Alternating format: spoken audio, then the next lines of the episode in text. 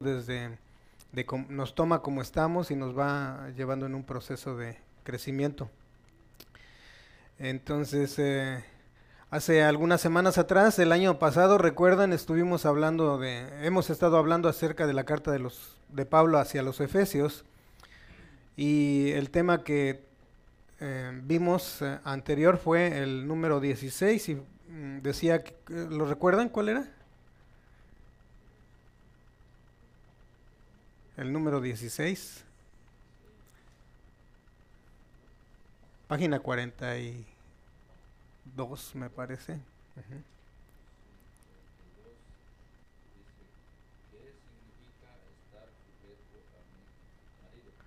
Aquí eh, en el anterior era qué significa estar sujeta a mi marido. Ese era un estudio específicamente para las mujeres de Dios, ¿verdad? Las que no son de Dios, pues esas de ellas no, no es para ellas. Y ahora es, ¿qué significa amar a mi esposa? Y esto es para los hombres de Dios, no para los que no son de Dios. Entonces, em, pero no es qué significa para mí, sino más bien, ¿qué significa amar a mi esposa según Dios? Según Dios. Eh, el texto que vamos a estar estudiando es Efesios capítulo 5, versículo 25 al 33. Y entonces es qué significa amar a mi esposa de acuerdo al parámetro de Dios, no a mi parámetro, no al parámetro del mundo, no a, no a como se me da la gana, sino a cómo es lo correcto, de acuerdo a Dios. Eh, el apóstol Pablo, eh, bueno, en este caso eh, vemos que está en las páginas 44 a la 46 de nuestro estudio, de nuestro cuaderno de trabajo, que es a la medida de la plenitud de Cristo. Entonces, eh, eh, ¿qué vamos a hacer ahora? Vamos a orar. Si quieren ponerse de pie, por favor.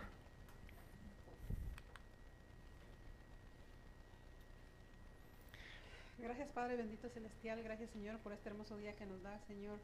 Gracias, Padre, por los que estamos aquí, Señor, y por los que todavía vienen en camino, Señor, o por los que no pueden venir por alguna enfermedad, Señor, los ponemos delante de usted, Padre Santo.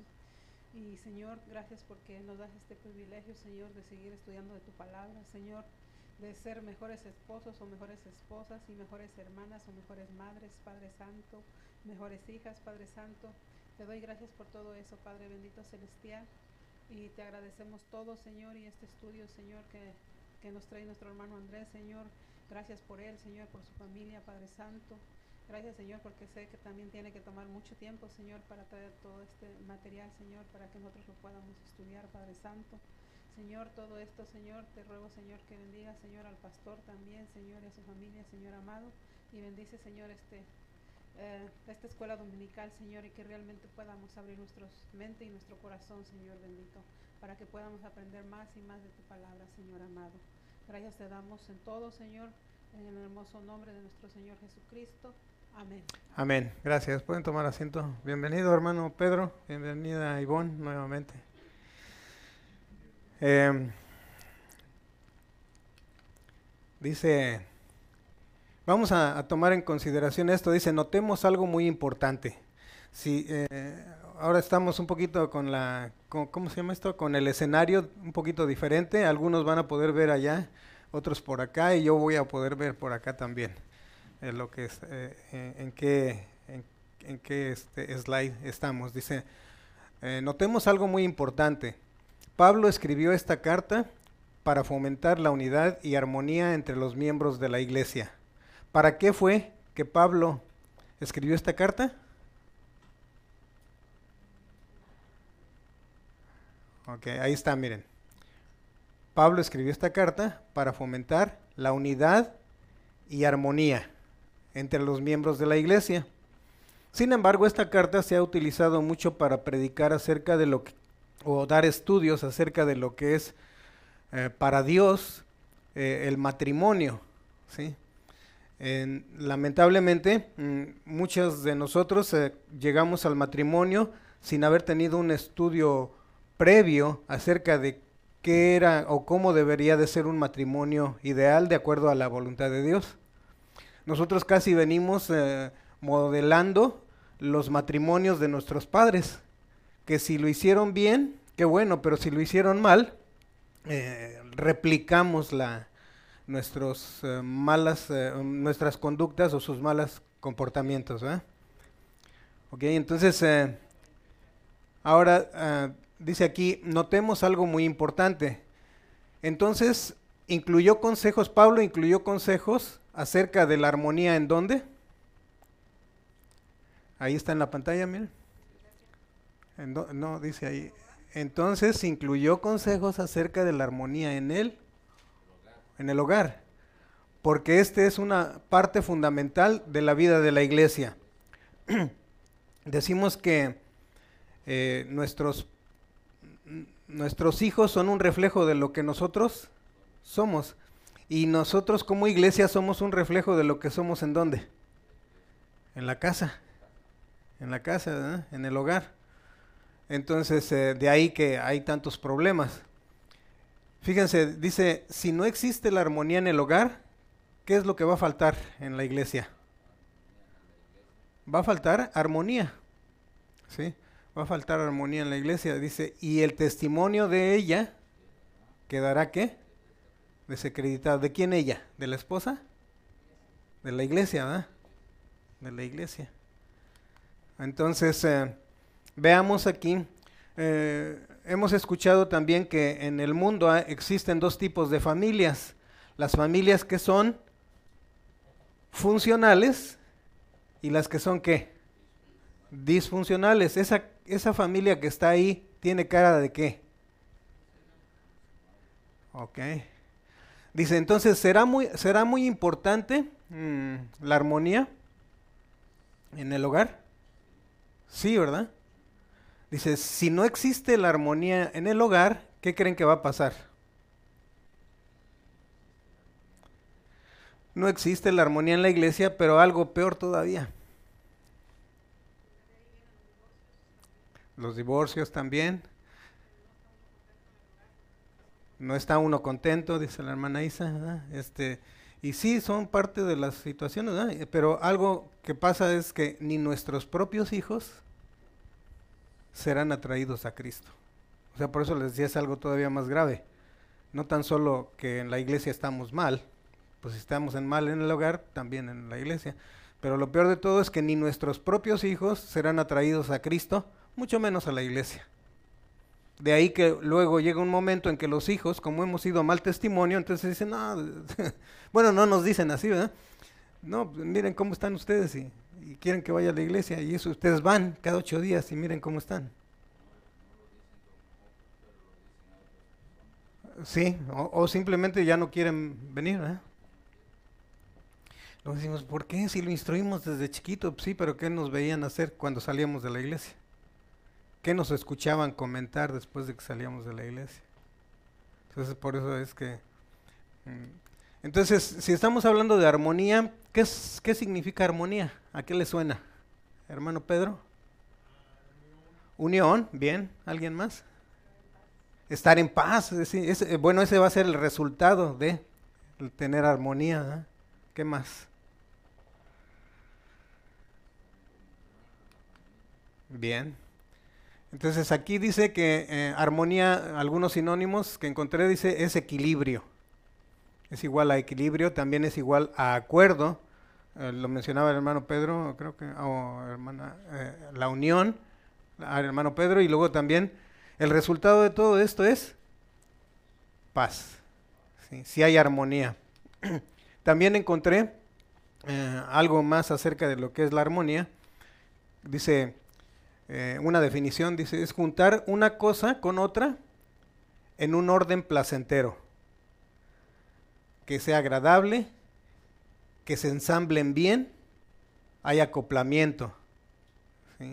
Un ejemplo de ello es, por ejemplo, las, eh, juntar las notas musicales. ¿sí? El do, re, mi, fa, sol, así, juntarlas. Eh, también hay otro, ensamblar instrumentos. Ya ven que, por ejemplo, aquí tenemos batería, tenemos el keyboard, el piano, tenemos este, eh, la guitarra o el bajo. Si cada una de ellas empieza a, tocar por su propia cuenta, eh, se va a oír algo desacorde. En desacorde, eh, fuera de la armonía, y entonces, ¿qué va a pasar? Va a ser hasta como que no quiere uno ni escuchar. En este caso se ensablan los instrumentos y hay una melodía es que es agradable. ¿no? Y algo más, dice, es juntar gente de la misma opinión. ¿Sí? Pablo nos dice, sean de un mismo qué? De un mismo parecer, de un mismo sentir. ¿sí? Porque si no, de lo contrario, es como estar jalando una carreta, como decíamos, estar jalando la carreta un lado, uno para un lado y el otro para la otra, y ninguno de los dos avanza. Entonces, ya que hemos llegado ahí, dijimos esta tiene una, esta familia es una, parece que es una familia qué? Funcional.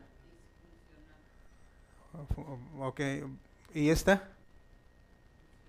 Ok, si, se dan cuenta, en la primera, ah, ah, ustedes la ven al revés, ¿verdad? Yo, es que yo estoy viendo. acá de este lado, la, de este, la de la izquierda, mi izquierda, la derecha de ustedes, está separada. Sí son miembros de la misma familia, pero están separados.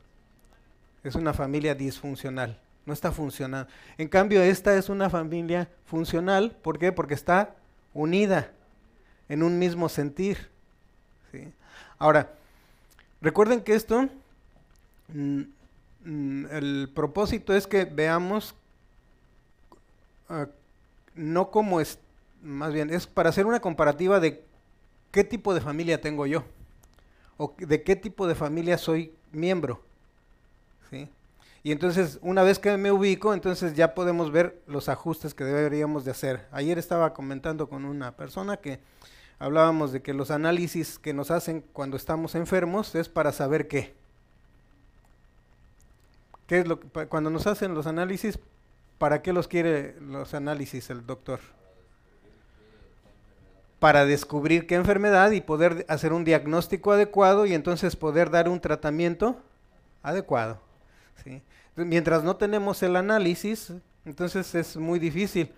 Eh, también estaba viendo una, eh, un, un, programa donde dice que um, es un hospital donde un médico no quería recetarle eh, el medicamento a una persona que ella decía que tenía un problema. Y, dice, es que tengo mareos, le decía. Y esos mareos, dice, este, mm, deme algo para el mareo. Y dice, el médico le dice, explíqueme qué es eh, un mareo para usted. Dice, ¿cómo puede ser que usted me pregunte a mí, si usted es médico, cómo es que no sabe qué es un mareo? Y dice, sí, pero es que hay diferentes em, interpretaciones de mareo. Yo puedo decirle, esto es un mareo, y usted me va a decir, no, eso yo no lo tengo. Entonces que hasta que la persona pasaron varias horas y eh, entonces llegó a comentar con alguien acerca de mm, que no la habían dejado ir, que no le daban ningún tratamiento, no le habían tratado nada y que entonces que ella ya debería de haberse ido desde hace una hora o más. Y entonces el médico le dice, bueno, ¿y por qué no se va entonces? Dice, pues es que no me puedo parar, dice, cuando me quiero parar mis piernas se me doblan y entonces me, eh, como que me voy a caer. Y entonces en ese momento el doctor dice, oh, acabo de descubrir que su problema no es un mareo, su problema es síndrome de Guillain-Barré, lo mismo que le dio a Rita. Dice, ahora sí le puedo dar un buen tratamiento para que usted se, se mejore. Entonces a veces nosotros queremos arreglar ciertas cosas de nuestra vida porque digo, no, es que mi esposa es la que tiene el problema. Y cuando el problema soy yo. ¿Sí? Entonces siempre tratando de ver eh, eh, o interpretando mal las cosas. Dice aquí Efesios 5, 25 al 33. Lo vamos a leer si quieren ayudarme a leerlo en la pantalla para que veamos cuál es, esta es nuestra base escritural. Dice, maridos, ¿qué? Amad a vuestras mujeres, así como Cristo amó a la iglesia y se entregó a sí mismo por ella, para santificarla, habiéndola purificado en el lavamiento del agua por la palabra. ¿A fin de qué? De presentársela a sí mismo una iglesia gloriosa que no tuviese mancha, ni arruga, ni cosa semejante, sino que fuese santa y sin mancha. Así también, los maridos deben amar a sus mujeres como a sus mismos cuerpos. El que ama a su mujer, a sí mismo se ama, porque nadie aborreció jamás a su propia carne, sino que la sustenta y la cuida, como también Cristo a la iglesia. Porque somos miembros de, un de su cuerpo, de su carne y de sus huesos. Por esto dejará el hombre a su padre y a su madre, y se unirá a su mujer, y los dos serán una sola carne. Grande es este misterio, mas yo digo esto respecto a Cristo y de la iglesia.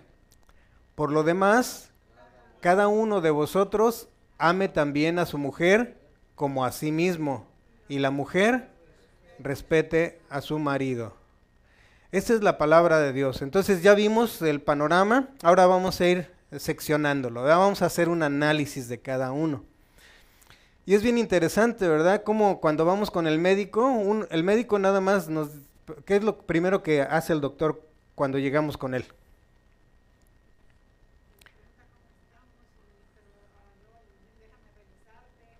Bien. Eh, cuando llegamos con, eh, bueno, ahora que eh, Rita ha estado en el, con el médico, con sus citas, llegamos y lo primero que le hacen, le, toman los signos vitales, ¿eh? Así, ver la presión, ver, este, bueno, la miden, el peso y algunas cositas le hacen. Luego después, este, llega el doctor y empieza con preguntas. Y cómo se siente y qué esto y así, ¿no? Es a través de preguntas. Entonces ahora nosotros vamos a empezar a hacer preguntas para ver, para descubrir cuál es el problema. Dice, ¿de qué manera el versículo 25, aquí ya estamos de, lleno en la primera, eh, dice número 1, la letra A, ¿de qué manera el versículo 25 es semejante al 2? Y aquí escucho sus respuestas. Yo sé que algunos tienen sus, eh, su cuaderno de trabajo, algunos no, pero ahorita van a descubrir cuáles son. Entonces, respuesta de la número uno a... ¿Qué pusieron? ¿Hermano Albino? Ah, por cierto, iba, eh, hermano Pedro, hoy, hoy iba a decirles a las mujeres, ustedes no respondan nada. Pero si les digo, se vayan a parar y se vayan a salir como usted. Y vayan a decir, esto no es para no, no es para nosotras. Y nos quedamos usted y yo y el hermano Albino nada más. no, no. No, es así. Eh, recuerden, ustedes también pueden participar, hermanas. Bueno, entonces dice, ¿de qué manera el versículo 25 es semejante al 2? ¿Respuesta? Porque los dos hablan del amor de Cristo.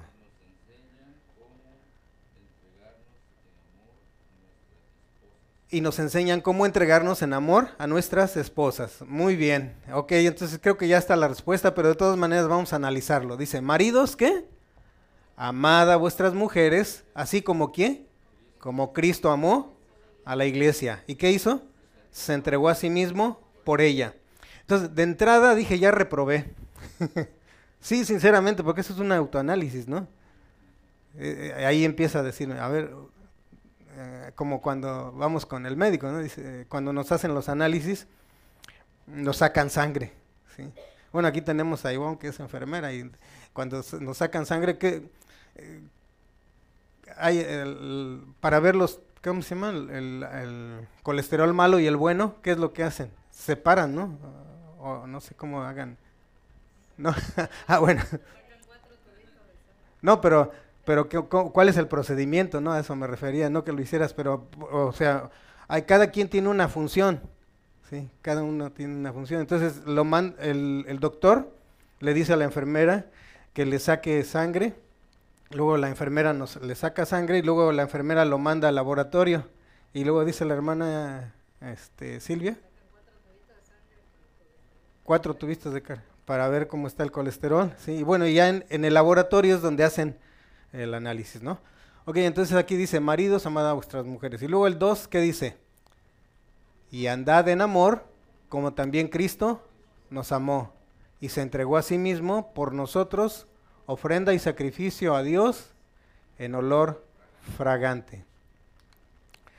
Entonces eh, dice, ¿de qué manera el versículo 25 es semejante? Aquí van a ver algunas cosas, dice, que ya lo mencionó el hermano Albino, dice, como Cristo amó, en ambos dice, como Cristo también nos amó, ¿verdad? Nos amó. En este caso, como este, este estudio es para varones, ¿a quién amó?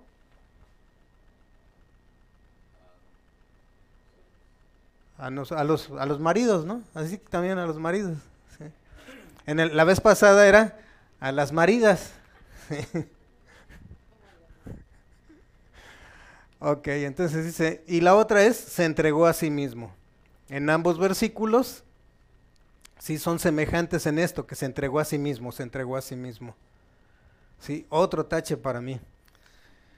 Entonces dice la 1b, además de la palabra entregar o se entregó, Dice, ¿qué otras palabras nos ayudan a entender mejor el significado del amor? ¿Qué respondieron ustedes? Ah, a ver. El amor es bondad. Misericordia. Y es compasión. Ok, entrega entonces es amor, verdad amor, bueno, yo le puse así, amor, bondad y misericordia y compasión. Ok. Bueno, ah, vamos a ver. Estas son algunas, eh, lo que dice el hermano Albino, y estos son algunos de los sinónimos, ¿verdad? O que podrían interpretarse como entrega también. Amar o entregar es servir, es ayudar, es proteger. Algo más, cuidar, y creo que hay una más. Alimentar alimentar, ¿verdad? Esas son mm, como palabras que significan entrega también.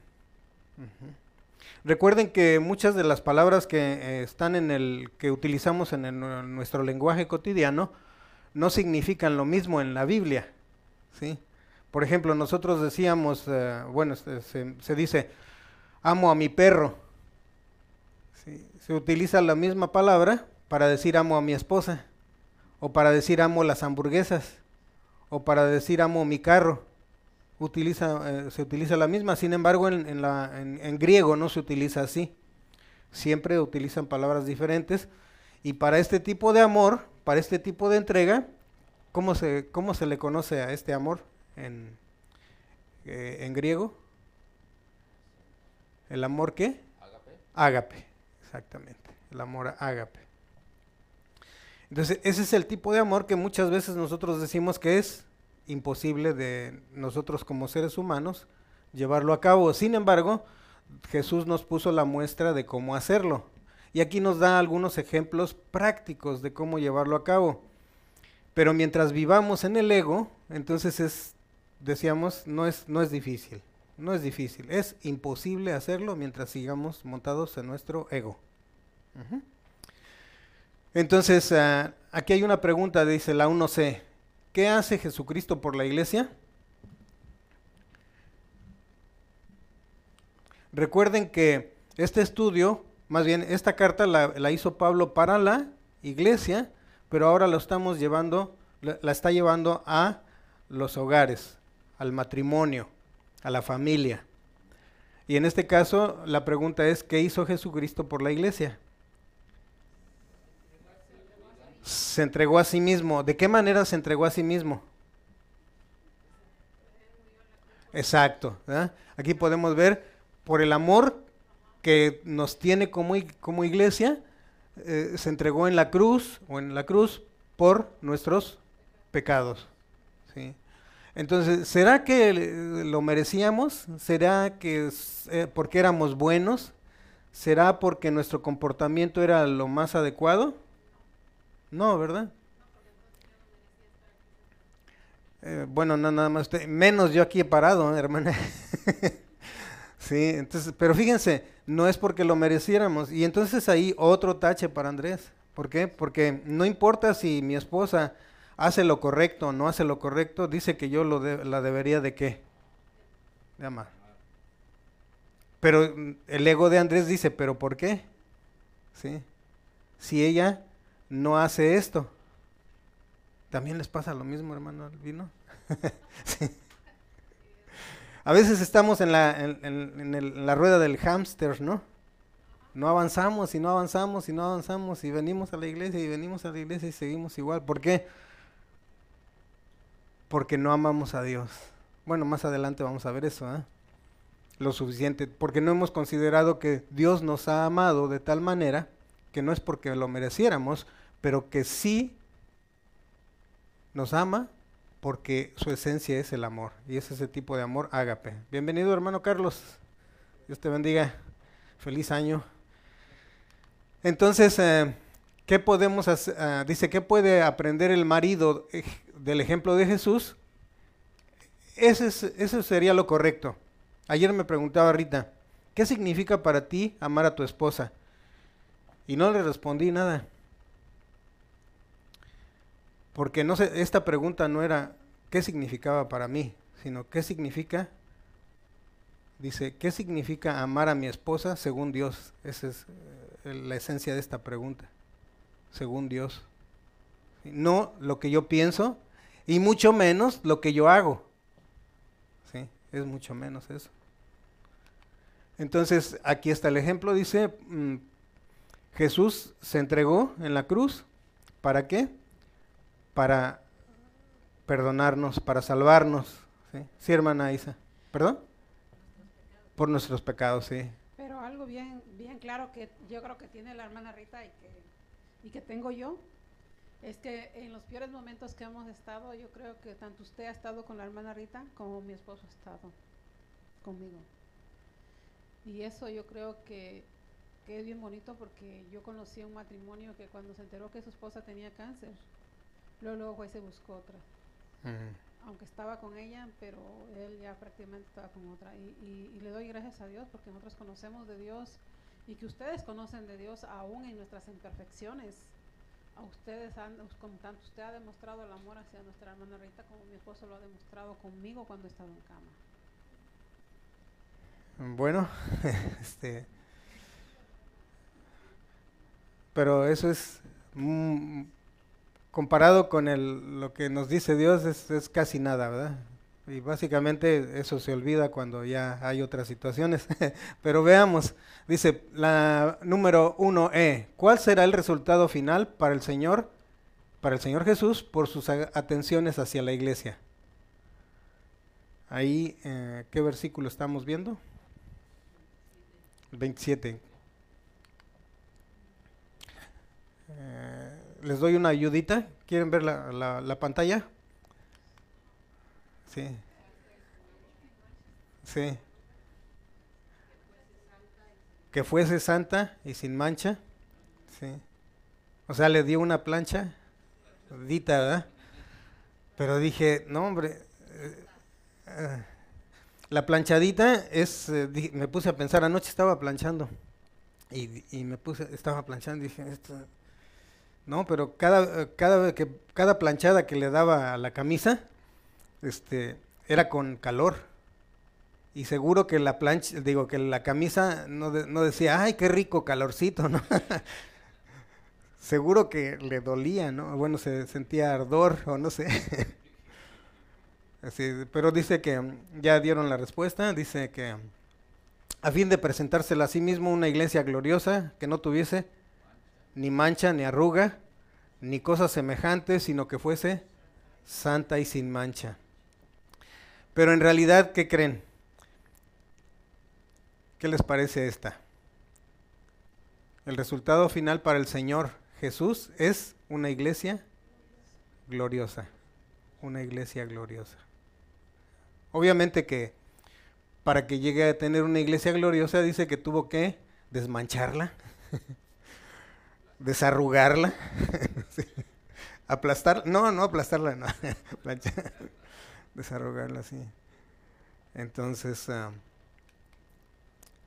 y la pregunta 1F, a ver hermano Pedro, ¿qué nos puede ayudar? ¿Cómo puede el esposo aplicar estas verdades a su vida matrimonial? ¿Cómo podríamos hacerlo, hermano Pedro?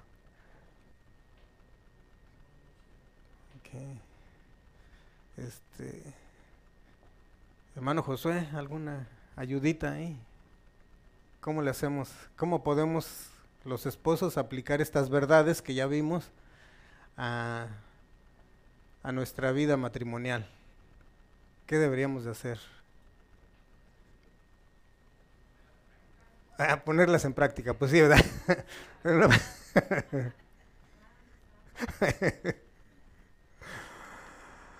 vamos a, como todavía no sabemos cómo bajar el colesterol, vamos a ver cómo lo vamos a bajar.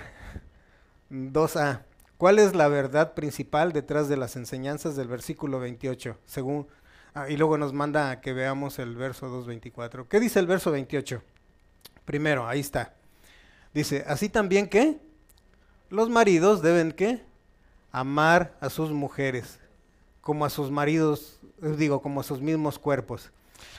Aquí algo bien interesante, fíjense que estaba escuchando un pastor que decía, aclarando esto, ¿verdad? Porque dice, así también los maridos deben amar a sus mujeres. Pues cuántas tenemos, ¿no?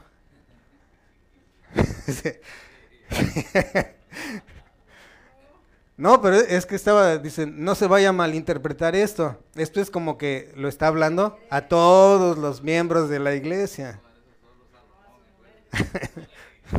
bueno, Salomón por tonto.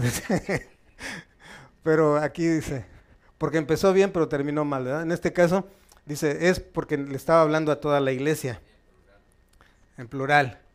Dice, pero entonces luego nos, nos, lo aclara en dónde? En Génesis 2.24 dice, por tanto, dejará el hombre a su padre y a su madre y se unirá qué? A su mujer, no dice a sus mujeres, ¿eh? dice a su mujer y serán una sola carne. Entonces, ¿Cuál es la verdad principal detrás de esta enseñanza? ¿Cuál es la verdad principal? Dice, amar como a sus mismos cuerpos. Así es como debe de amarse. Alguien decía, muchas veces, inclusive la psicología nos dice que mm, los que somos, más bien, la psicología le dice al mundo que debe de aprender a qué? Amarse a sí mismo. ¿sí? Pero la palabra de Dios nos dice que eso no es verdad. Porque como nos amamos tanto nosotros, queremos pasar por sobre todos los demás. Queremos estar, que, que nosotros seamos el pedestal, estemos en el pedestal y los demás abajo, sirviéndonos. Eso es lo que normalmente hace el ser humano, según la palabra de Dios. Según el mundo dice, no, es que tú tienes que amarte y tienes que ponerte en una posición alta. Entonces, el, el, verso 24 dice, una sola carne. Amarse como a sus mismos cuerpos, amar a la esposa como a sus mismos cuerpos, porque son una sola carne.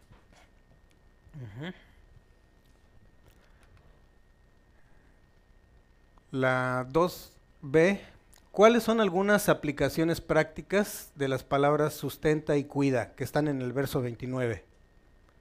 Lo leemos. Porque nadie que aborreció jamás a su propia carne, sino que la sustenta y la cuida, como también Cristo a la iglesia. Más bien, así es como deberíamos de hacerlo, ¿eh? porque en realidad si nos, eh, nos cuidamos mm, como individuos. Y eh, aunque ahora es la clase, no, no, la clase, la lección es para los maridos, decíamos, en la, ¿se acuerdan cuando hablábamos de las mujeres? De, la mujer estar sujeta a su marido. Y obviamente había este, una controversia porque decían, sí, yo me sujeto, pero siempre y cuando él, ¿sí? Me ame.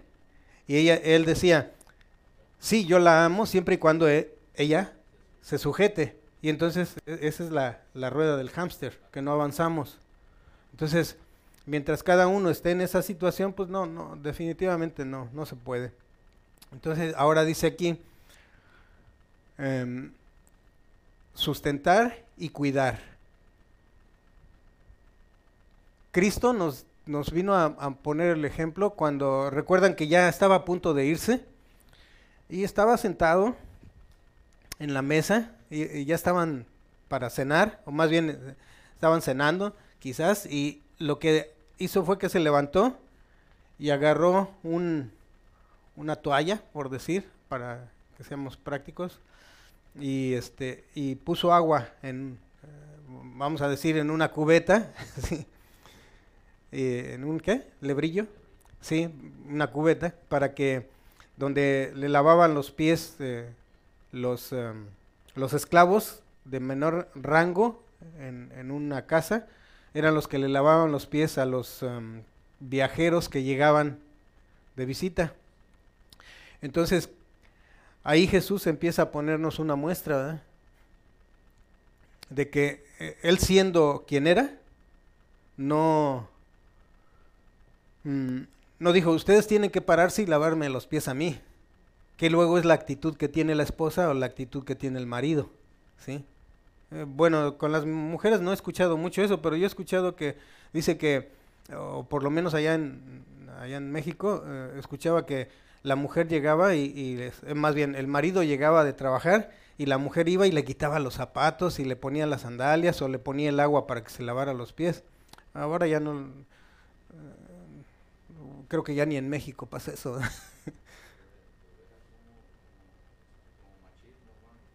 Era como machismo.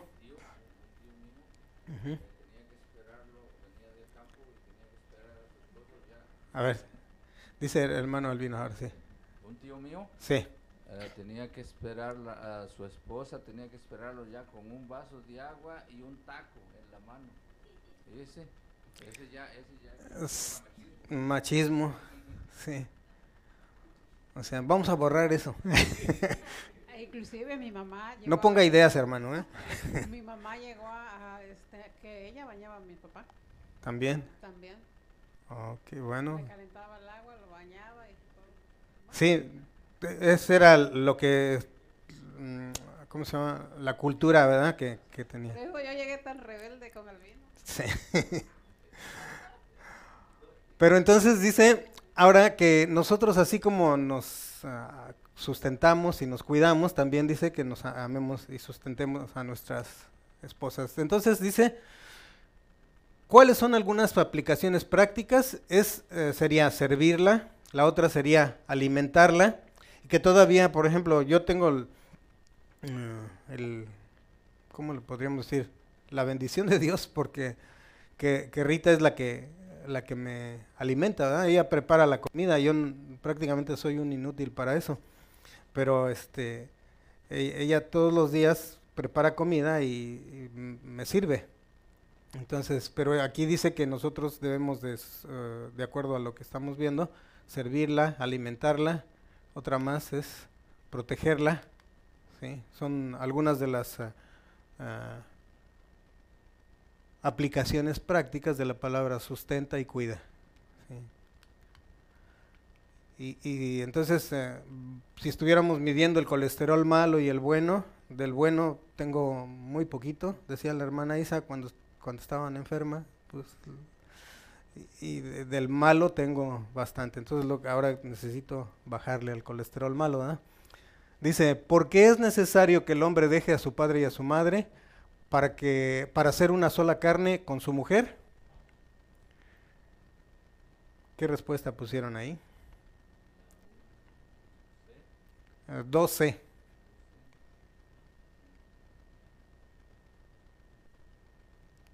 ¿Sí la respondió?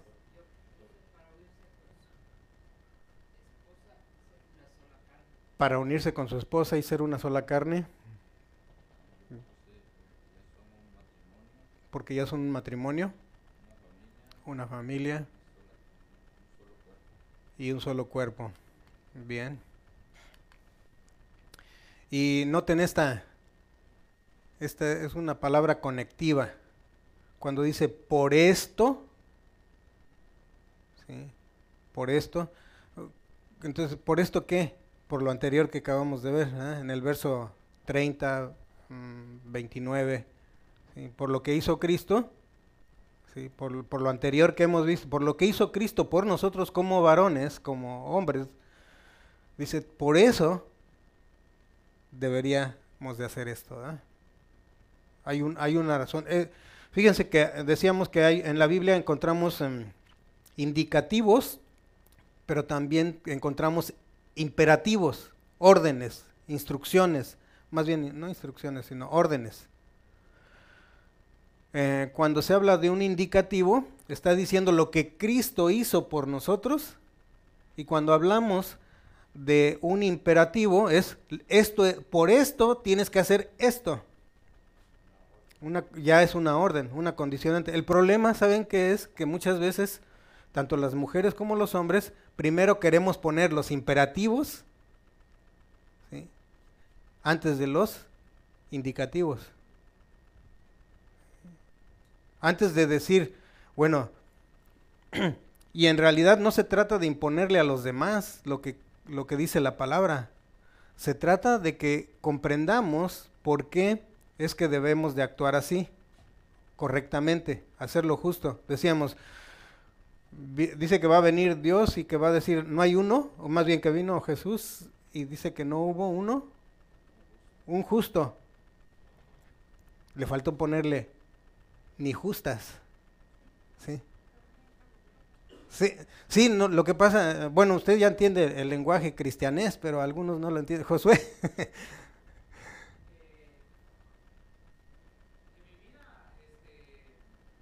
en su vida de Josué.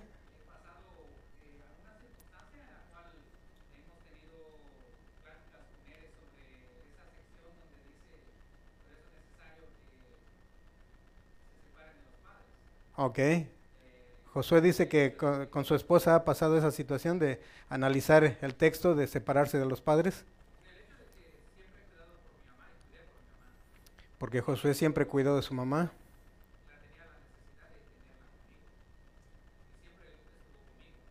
Bien.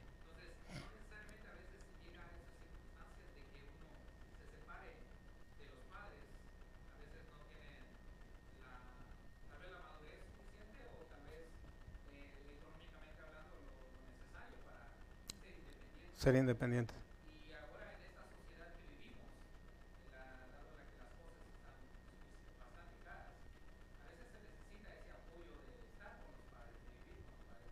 aún casado.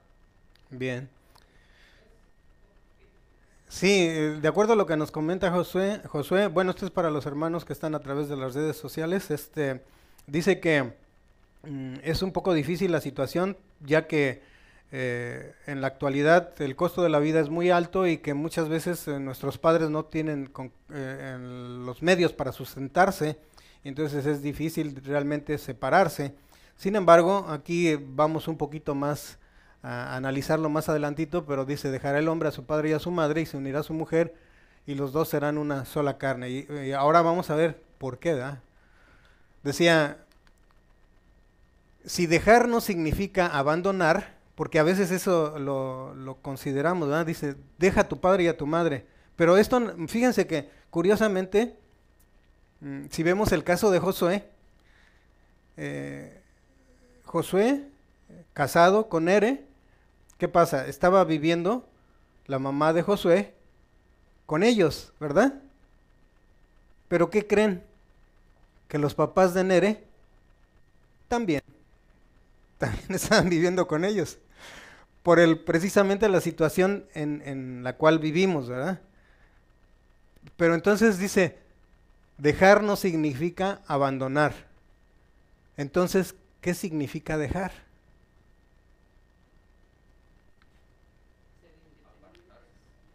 Ser independientes.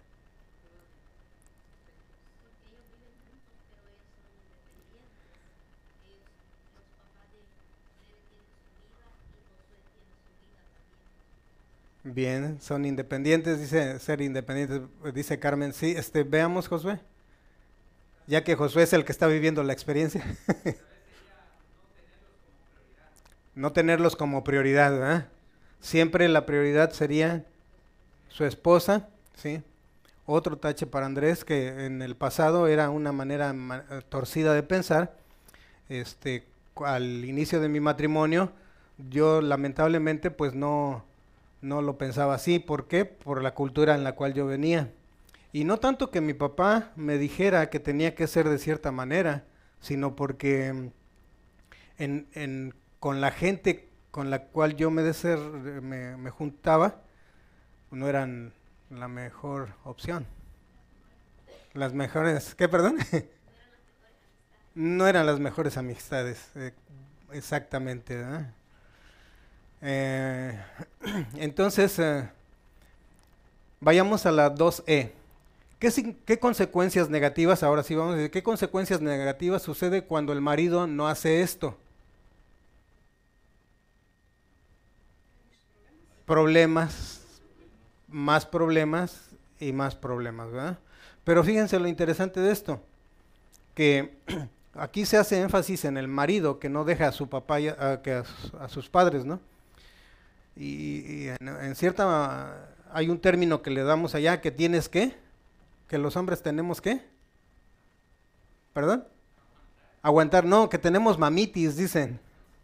Dice, tienes mamitis, ¿verdad? Pero luego a veces resulta de que las, las esposas también tienen mamitis o papitis. sí, hermano Albino. Yo viví en mi primer matrimonio. Sí. Yo viví alrededor de nueve años con, mis padres. Había un poquito de, problemas entre la, esposa y mi mamá, pero yo no lo hacía por, por querer estar ahí. Yo lo hacía por, por ayudar precisamente a, mi madre, a mi padre. Y, sí, y, no, y yo, yo sentí que funcioné mucho uh, de, esa manera porque uh, mi madre se apoyaba en mí, yo en ella. Entonces, um, en cuanto yo pude comprar mi, mi, propia propiedad, mi propia casa, me alejé. Bien. Sin embargo, eh, aquí eh, el punto es este, ¿verdad? Que decíamos ser independientes en cierta manera y no tanto eh, permitir que nuestros padres influyan en el comportamiento, e influyan en el aspecto que digan, dile, hazle o no le hagas, o deberías de hacer esto con ella, o en el caso de los hombres, pero en el caso de las mujeres igual, ¿verdad? Inclusive las mujeres, y no tan solo las mujeres, pero eh, las mujeres también cuando no nada más eh, reciben el consejo de la mamá, sino también además reciben el consejo de las qué, de las malas amigas, decía Carmen, ¿no? También de las malas amistades. Si no te dejes y bla bla bla. Ahora actualmente es, eh, es algo que es muy visto. Entonces dice aquí, por lo demás, cada uno de vosotros, o sea, nosotros, dice, ame también a quién? A su mujer. ¿Cómo? a sí mismo. ¿Y la mujer qué? Respete a su marido. Aquí dice, ¿de qué manera estorban los consejos del mundo los mandatos de este versículo? Considerando que los consejos del mundo son los consejos de la familia, los consejos de los amigos, los consejos de la televisión, de las revistas, de las redes sociales. ¿De qué manera estorban?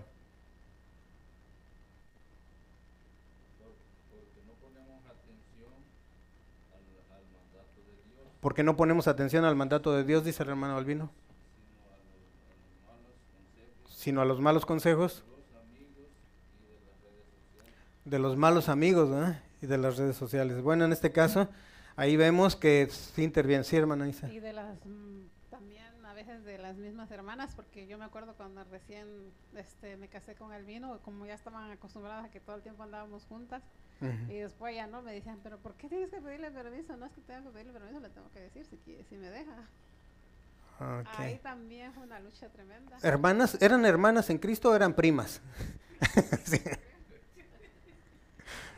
sí. y esa es la situación, A veces es que traemos, no, no se preocupen porque nosotros venimos de una manera, un trasfondo de unas familias que son, que eran qué? Disfuncionales. Entonces venimos a los pies de Cristo con nuestras disfunciones. ¿sí? Y luego aquí queremos que los demás sean perfectos. Digo, los demás, yo no, los demás. Ese es el problema. Entonces, pero así es, ¿verdad? Y, eso es lo que está haciendo Pablo, tratando de decirles, ok, inclusive en algunos textos anteriores decía, ustedes antes eran ladrones, borrachos, mujeriegos, etcétera, etcétera, etcétera. Dice, pero eso eran antes. Ahora, las cosas viejas, pasado, ahora todas son hechas nuevas. Yo les he comentado que este texto, yo decía, ay, todas han pasado igual, y me levanto y estaban peor. Y me levanto y seguía otro día y otro día más, y en lugar de que yo saliera adelante y, y pusiera, empezar a tener mejores actitudes y todo, estaba peor. No sé si a ustedes les habrá pasado o conozcan a alguien, pero no, es que no es así. No es de la noche a la mañana y es una cuestión de, de trabajo duro. Trabajo duro. No, no es imposible, pero necesita trabajo. ¿Sí, hermano Albino? Pareciera, no hay un comentario, hermano, pareciera que el hermano Pablo me sabía algo, me hablaba tanto. El hermano Pablo, lo- visión del futuro. ¿eh? ok, ahora vayamos a, a la aplicación. ¿Sí? Dice, en cuanto a la aplicación, ¿por qué es difícil al marido, por qué le es difícil al marido amar a su esposa sacrificialmente? ¿Por qué creen? Por falta de comunicación, ¿Por falta de comunicación? falta de amor, ¿Falta de amor? Falta de tolerancia. Bien. Veamos. Tres preguntas, o más bien tres respuestas. ¿Porque no es creyente? ¿Será una? ¿Podría ser? La otra, ¿porque se ama más a sí mismo? ¿O ser... ¿Perdón? ¿Y la segunda? Sí, dice Carmen. ¿Qué tal la tercera? Más bien es la que, la que influye más, porque no amamos a Dios. De ahí que, fíjense, un consejo que dan los consejeros matrimoniales antes de que se matrimonien, dice, le preguntan a la jovencita, ¿no? Dice, y bueno, y ¿por qué te quieres casar con él? Y dice, bueno, es que me ama mucho, pastor. Sí, le dice, ¿no? Sí, sí, es que es, sí, es que me ama mucho. Y dice, ¿y este joven con el que te quieres casar es creyente? ¿Cree en Dios? Dice, pues no, pero a mí me ama mucho. Entonces dice, ¿sabes qué? Huye de esa relación.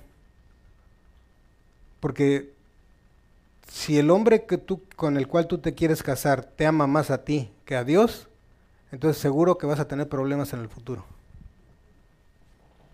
Entonces búscate un hombre que ame a Dios por sobre todas las cosas. Y entonces ahora sí. Entonces, porque no amamos, dice, ¿por qué le es difícil al marido amar? Porque realmente no amábamos a Dios ni lo amamos todavía. O sea, yo puedo decir amo a Dios, ¿verdad? Y esa es una palabra que sale bien fácil. Pero ¿cuáles son mis mis acciones? Número dos, ¿qué necesita qué necesitas marido en tu caminar con Cristo para obedecer el mandato de Dios en este pasaje? ¿Qué- ¿Cuál fue su respuesta, hermano Albino? El hermano Albino nos está salvando ahora, hermano Pedro. Él es- digo, de estar respondiendo todas las... someterse al mandato de Cristo. Someterse al mandato de Cristo. Bien. Humildad y amar a Cristo de verdad. Dice, hay que entender...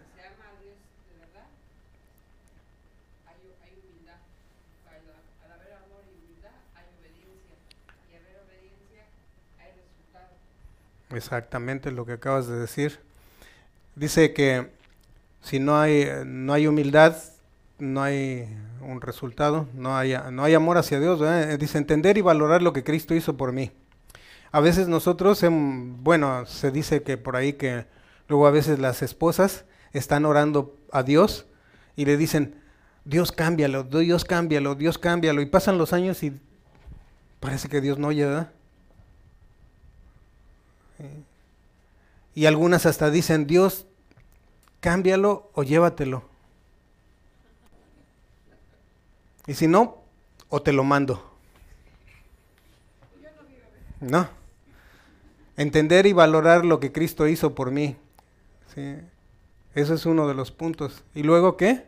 Entonces, amar a Dios.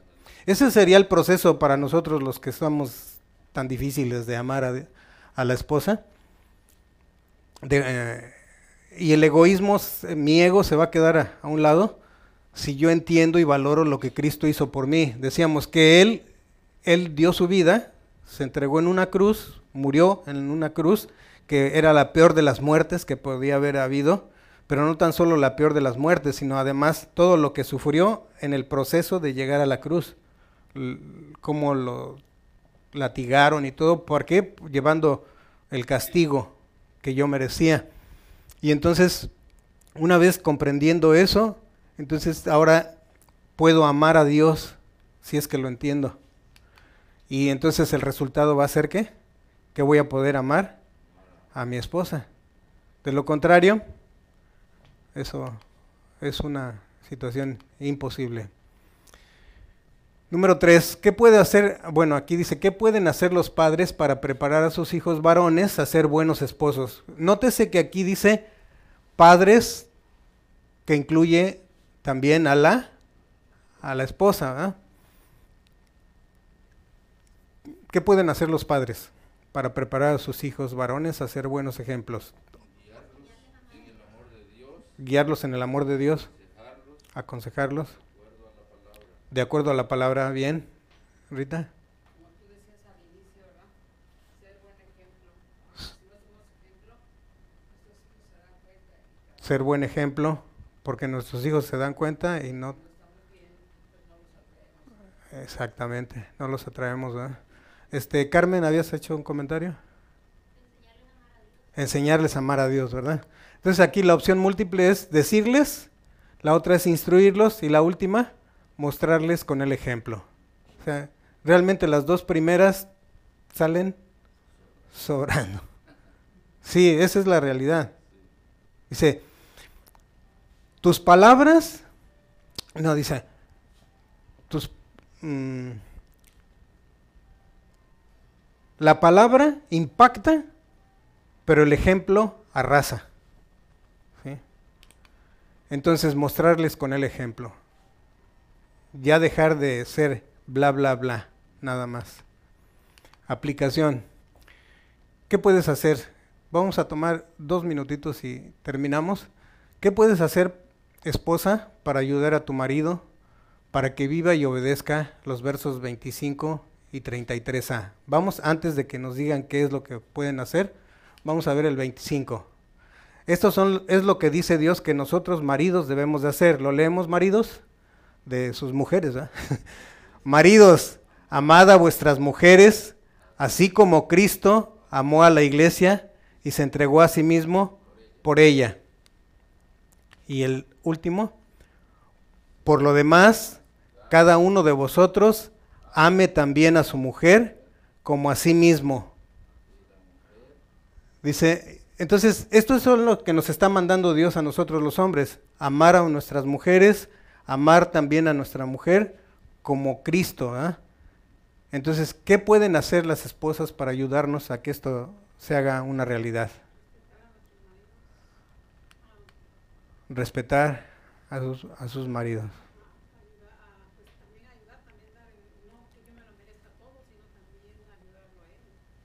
Bien. Este, si quiere usar el micrófono para que las hermanas lo escuchen, las que están allá en las redes. Yo pienso que sobre todo respetar al marido y ayudarle en todo, Bien. amarlo, porque hay mujeres, desgraciadamente, que piensan que el marido es el que tiene que dar todo y la mujer se lo merece todo y eso no es cierto. En un matrimonio los dos tenemos que dar el 100%. Bueno, entonces, en este caso, recordemos que en la lección, aunque es para maridos, hay ciertas cosas que aplican para la mujer y en la, en la lección de las mujeres, eh, que estar sujetas no era, e- ese era un versículo, pero había otro que decía que los dos debemos de estar sujetos, no solamente la mujer al marido. Sí, aunque se, se- parece que la palabra sujetar la mujer la entendió como que debes de estar a- dejarte aplastar por tu marido y eso no significa. ¿sí? Entonces, bueno, ahí está la lección. Mm, Esperemos que el Espíritu Santo de Dios nos ayude a los maridos y que cada quien este, tome lo que le corresponda, ¿verdad? Eh, Josué.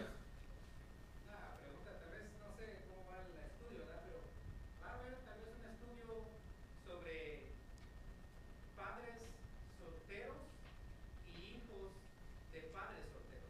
Oh, muy buena pregunta. Eh, Josué nos pregunta si va a haber un estudio para padres solteros y madres. Ah, oh, hijos que tienen padres solteros. Bueno, ah, buena. Vamos a, a ver en el estudio adelante. Aunque aquí se habla de la familia en sí, pero eh, sería conveniente, ¿verdad? Tomar un, un tema para mm, poder instruir de acuerdo a la palabra de Dios. Gracias, Josué. Dice, ¿qué cambio o meta te propones para ir creciendo en tu matrimonio? Aquí ya nos toca hacerlo a nosotros en forma individual. Dice, pero nota muy importante, no hables de los cambios que tu esposa necesita hacer, sino de los cambios que tú debes de hacer, los cambios que yo debo de hacer. Porque estamos acostumbrados a decirle lo que el otro debe de hacer, no lo que yo debo de hacer.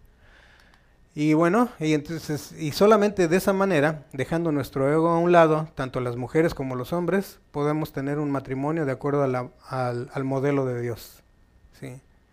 Y se necesita, no, no nada más se necesita buena voluntad, sino se necesita dejar nuestros egos a un lado. ¿Y si podemos lograrlo? Sí queremos. Entonces, bueno, eh, la, próxima semana continuamos con nuestro estudio y ahora va- vamos a hablar acerca de qué? Armonía entre padres e hijos. Y aquí el texto es Efesios 6 del 1 al 4. Y ya prácticamente vamos a entrar en la recta final de lo que son las seis, mm, de los seis capítulos de la carta a los Efesios. Y con este terminamos eh, en 30 minutos, en 25 minutos, a las 11.30 vamos a comenzar, bueno, más bien, mm, Pastor Mario va a iniciar la iglesia 101, 101, con el tema, el llamado de Dios a la iglesia de hoy. ¿sí? Ahí pueden ver un celular, porque ahora Dios también usa los celulares, ¿verdad? No nada más era, eh, es a través de la palabra, de su palabra, como nos habla, pero eh, para las, los que tienen la tecnología, que ya muchas veces no están teniendo la Biblia como en papel, pero también la tenemos en, eh, digital. Bueno, de mi parte es todo, que Dios les bendiga y esperemos, bueno, espero que Dios me ayude a poner en práctica lo- la lección de hoy. Bendiciones.